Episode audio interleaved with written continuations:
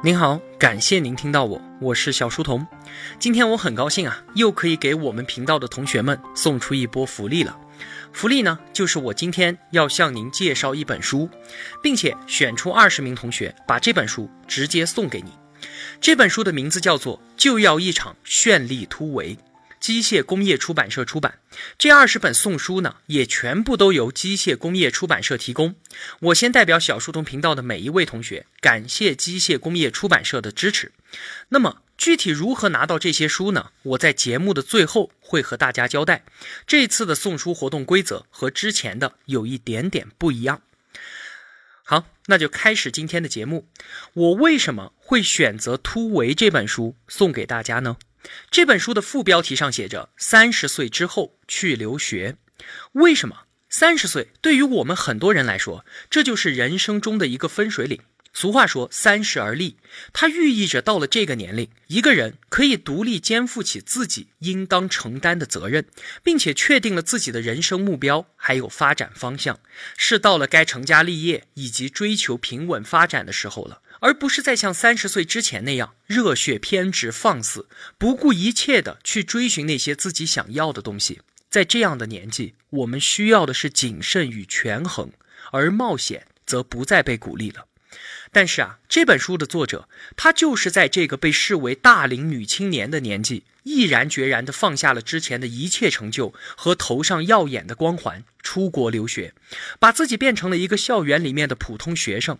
而且他还选择了一个我们闻所未闻的专业，叫做口述历史。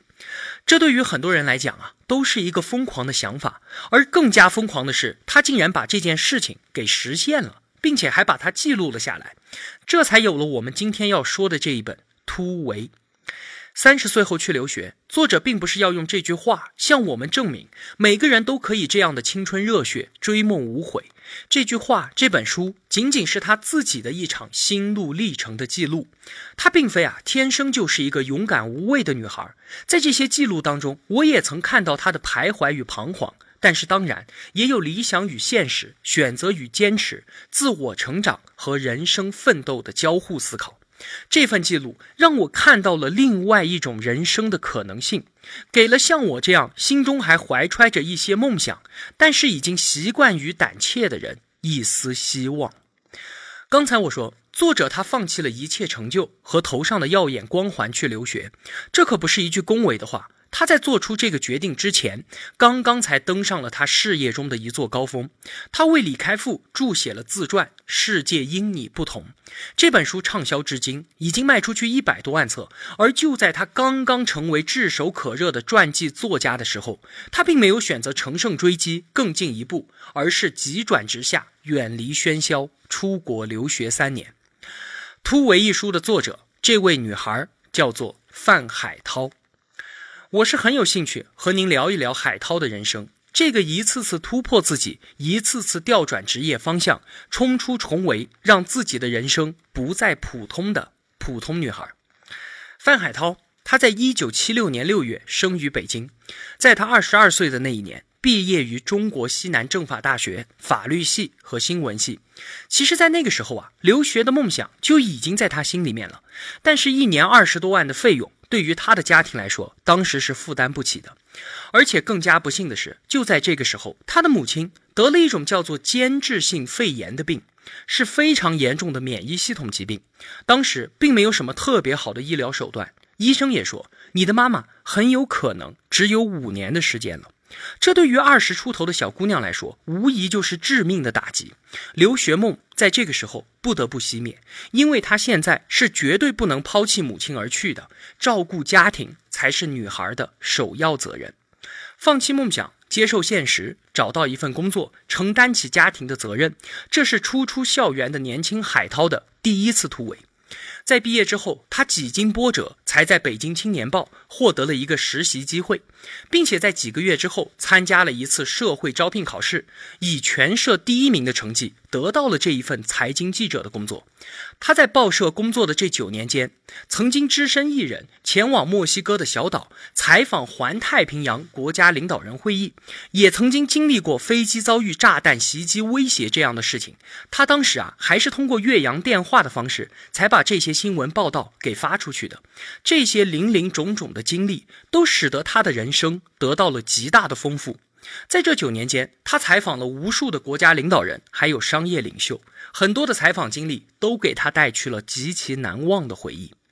到了二零零七年的时候，随着互联网的蓬勃发展，海涛他感觉到自己的传媒生涯已经走到了瓶颈。他迫切的知道自己需要一次职业上的转型，因为对自己的写作非常的有信心，而且对于他来说，探索一个人的历史是一个充满乐趣的过程。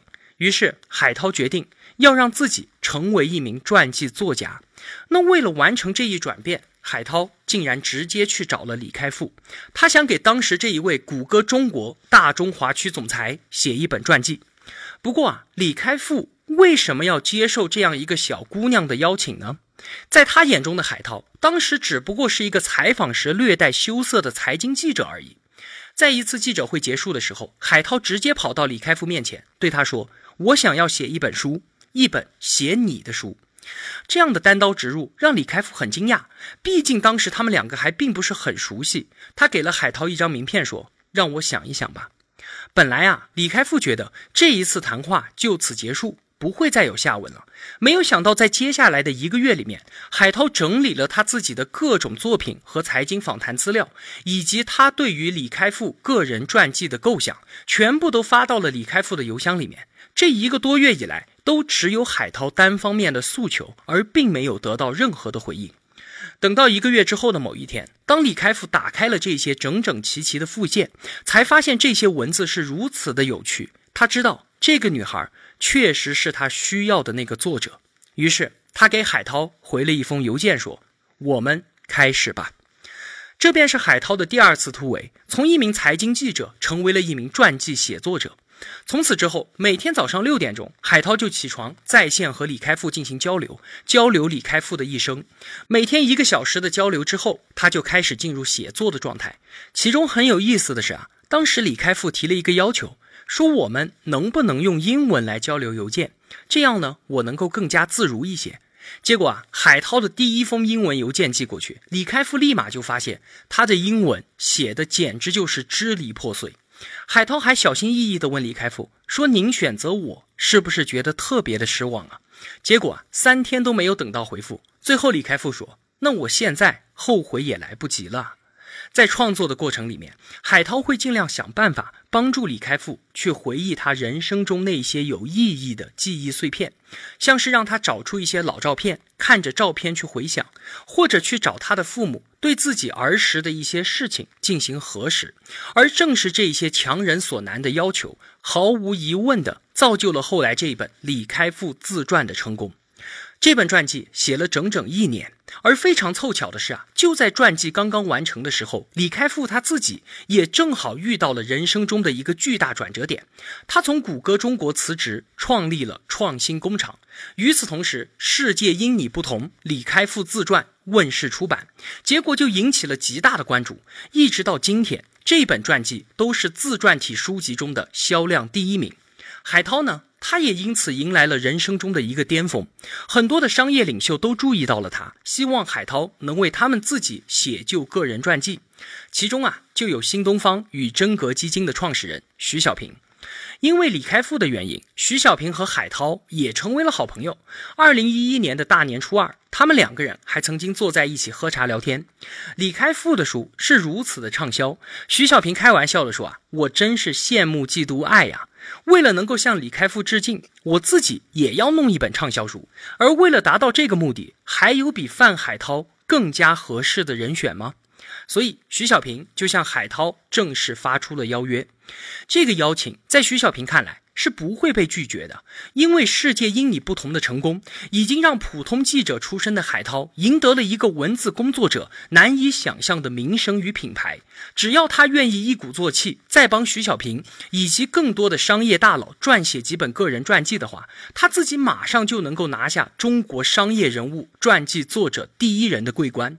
但是海涛竟然拒绝了徐小平，他说：“因为我要出国留学。”就在他可以轻松摘取成功之星的时候，他华丽的转身去了美国，他就要开始自己人生的第三次突围。海涛在帮李开复写自传的时候，李开复三十年的美国生活给了他极大的震撼。他问了自己一个问题：说我要成为一个什么样的传记作家呢？是一个仅仅只有中国视野，在单一语境下的写作者，还是一个吸收了西方文化之后，成为一个具有国际视野的作家呢？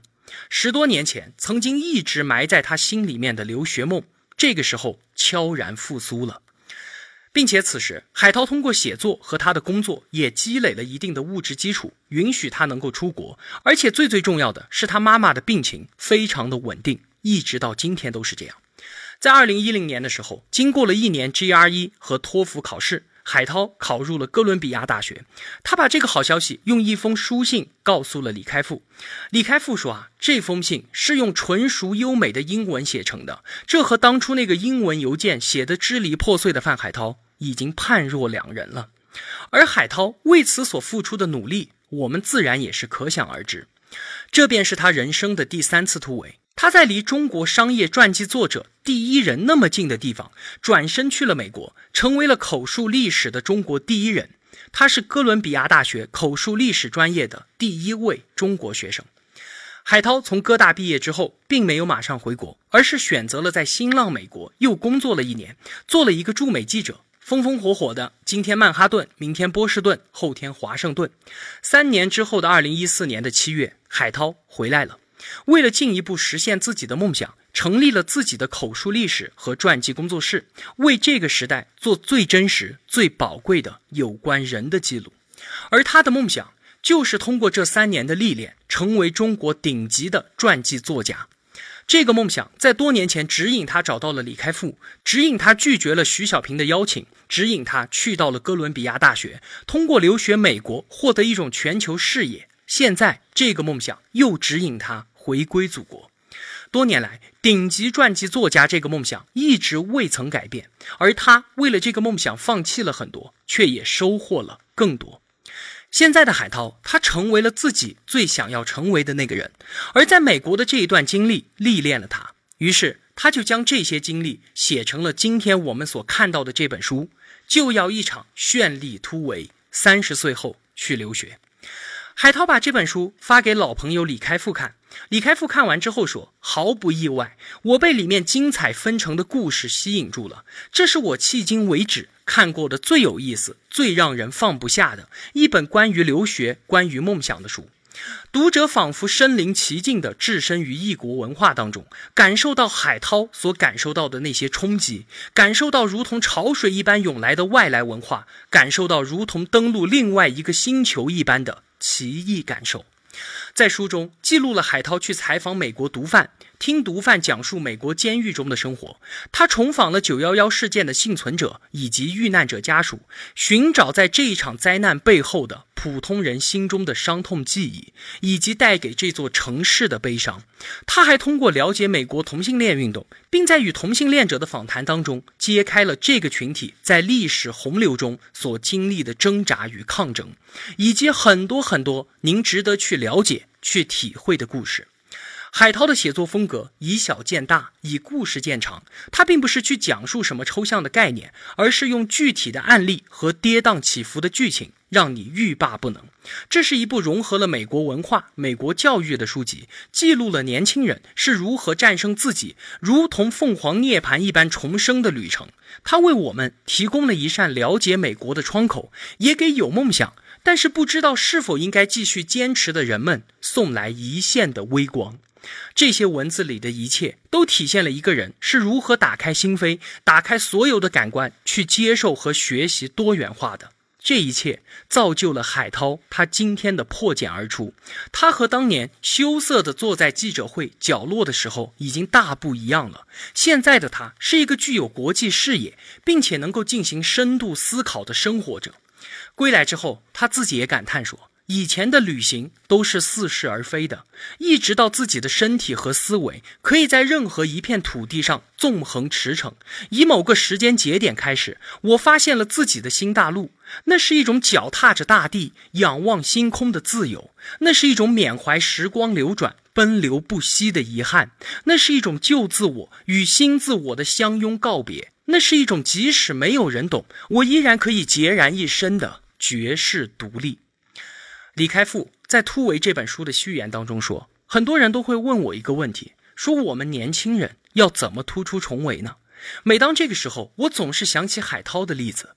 零八年的他也是一个处在瓶颈期的年轻媒体人，但是他勇敢地定制出自己的目标，并且心无旁骛地迈出了第一步。怀抱着这种态度，他也迎来了理想对于他的回应。而一旦脚踏实地地实现了第一个目标，那后期的梦想就像是源源不断的鼓励，会在今后的生活中接踵而至。人生如何突出重围呢？有太多的年轻人想的太多，做的时候又太犹豫，一天一天蹉跎了岁月，浪费了生命。人生怎么突出重围呢？其实就是要有一种不怕外界质疑的倔强，要有每天能够进步一点点的勇气，要有水滴石穿的精神，一直在泥泞崎岖的道路上行走。其实，往往人们在脚踏实地迈出第一步的时候，所有的东西都已经悄然上路了。总有一天，你也可以接受到与我给海涛那封一样的邮件，对你说：“我们可以开始了。”在我前面的讲述当中，我多次提到了“口述历史”这个词语。我想啊，很多同学都和我一样，并不知道什么叫做口述历史。它其实呢是一种搜集历史的途径，历史是存在于每一个亲身经历过它的见证者们的记忆当中的。我们通过笔录、录音和影像，把这些散布在每一个人记忆中的历史给它记录下来，让历史更加全面、更加接近真相。这个就叫做口述历史。举一个突围书中令我印象非常深刻的例子来说明。那就是美国九幺幺事件的口述历史，也是海涛在哥伦比亚大学所上的第一课。他的导师在九幺幺事件发生之后，立即就申请了美国国家自然基金，做了与这个历史事件相关的个人记忆收集工作。这个收集采访了六百多个人，有九百个小时的访谈记录，不仅有当时在世贸大楼里的工作人员，还有消防员、附近的居民、医护人员和心理治疗师。等等等等等等，这些资料有音频、有视频，也有文字，都用口述历史学科的规范方式给储存了起来。现在你到哥伦比亚大学的网站上都能够找到。当年啊，九幺幺事件发生的时候，海涛他只不过是北京青年报的一名记者。他说，记得当时自己就在电梯里面，编辑跑过来对他说：“今天发生了一件大事儿，美国那边炸了，头版头条全部都要换成这个。”对于当时的海涛来讲，九幺幺是一个很大的新闻，但是也仅限于此了。而当十年后他来到纽约，亲耳听到那些经历者的亲口讲述，会有怎么样的感触呢？在九幺幺十周年的时候，海涛的导师把当时的一名搜救队员请到了课堂上，为他们亲口讲述十年前自己所看到的画面。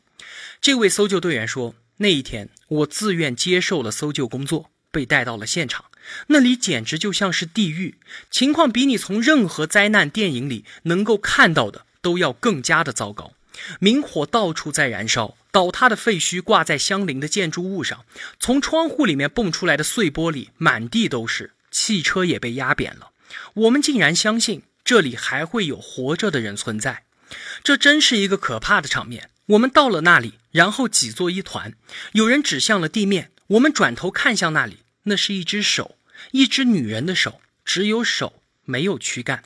我清楚的看到无名指上还戴着一枚订婚戒指，这应该是一位刚刚订婚的年轻姑娘，因为她的每一个手指甲上都还涂着指甲油。那只手一点儿都不脏，只是安静地躺在肮脏混乱的黑泥中。我无意间看到这只手，不禁的大声惊呼。最后，一个人赶紧跑过去，把它放到了袋子里，做了一个标签之后拿走了。这名搜救队员的讲述在空气中缓缓地流动，空气似乎已经凝固了。他在十年之后再次讲述这些故事的时候，依然无法控制自己的情绪。才开始的时候，他的表情只是有些抽搐。最终，随着故事的展开，他在教室里面泣不成声，而海涛也被感染着潸然泪下。九幺幺对于生命个体的无情剥夺，对于一个个完整家庭的无情伤害，在叙述当中已经清晰可见了。他对于亲历现场的人所造成的创伤，永远的停留在了他们的身体里面。口述历史的最大价值就在于，当那些被忽视的历史碎片在采访中浮出水面的时候，往往非常的细碎，却也无比的惊人。口述历史除了收集个人历史，还有一个非常重要的功能，那就是与官方意识形态的差别化以及对其的纠错。九幺幺事件发生的时候，主流电视媒体都在二十四小时循环播放双子塔倒塌的画面。美国的主流媒体所传递的信息都是我们被袭击了。那么我们下一步要做什么呢？只有复仇。但是当你打开海涛的导师为九幺幺所记录的口述历史的时候，你会发现，美国人民其实并不需要战争。大量的口述者都表示，我们不需要战争，都结束了。一切都已经发生，我们会悲痛的纪念这件事情，但是不希望再用另外一场战争把这个因果关系给延续下去。这就是口述历史的纠偏功能。当民间和官方历史被同时放在一起的时候，我们才有可能得到一个真实的历史。海涛说。在聆听普通的纽约人对于九幺幺事件的不断追忆的时候，我已经与那个十年前站在报社电梯里面的小女孩大不一样了。我现在站在了这个事件的发生地，聆听了这片土地上人们心中的声音。我更容易从这里放眼看去，以全球化的角度看待问题，好像从九幺幺这个命题出发，我第一次跳出了中国语境，开始了一种新的思考习惯。我更关心在人类历史大背景下的宗教冲突、国家命运和国际关系，以及国家和个体之间的种种关联。这便是我从原来的旧壳子里所走出来的第一步。那么。除了九幺幺之外，书中还有很多令我感触至深的例子，比方说占领华尔街事件、美国监狱、艾滋病、同性恋、毒贩等等，让我意想不到改变了我们对于美国社会传统观念的鲜活事例。这些内容就留给您拿到书的时候，慢慢的在海涛的文字当中去体会吧。看完海涛的这本书，你会羡慕于他的勇气，不仅仅是对于梦想付诸的行动，还有他在这几年中的见闻。随着文字徐徐道来，让我们仿佛跟着他一起见证了无数人的生与死、名与利，在文化的碰撞中，感受到我们平淡生活中未曾体验过的动荡、寂寞和重生。在这本书的序言当中，徐小平在海涛去留学的时候就预言说，等到海涛将来回国，他会成为中国口述历史方面的泰斗。而现在，海涛也正在一步步的实现徐小平的预言。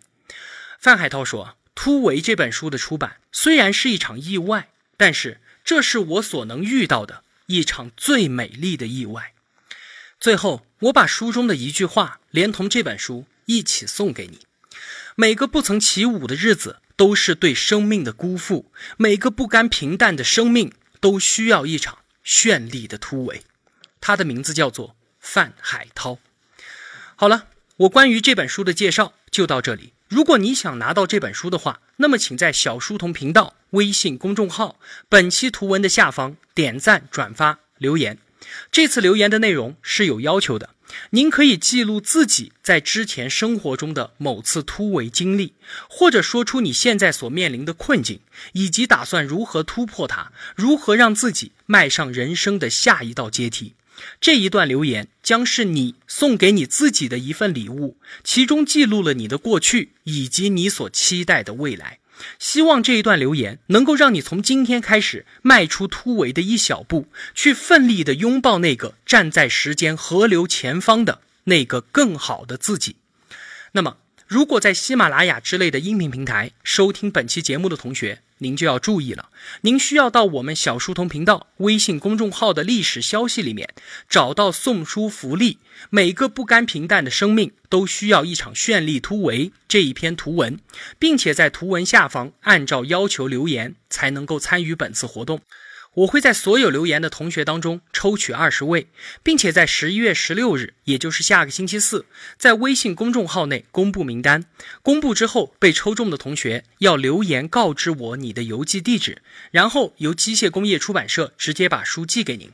您一定要记得十一月十六号来看一眼中奖名单。微信公众号的设定，我是不能主动联系订阅我的用户的，所以必须您看到自己的留言被抽中之后，主动把地址发给我。那么最后再次感谢机械工业出版社的支持，也感谢各位同学的倾听。我是小书童，我在小书童频道与您不见不散。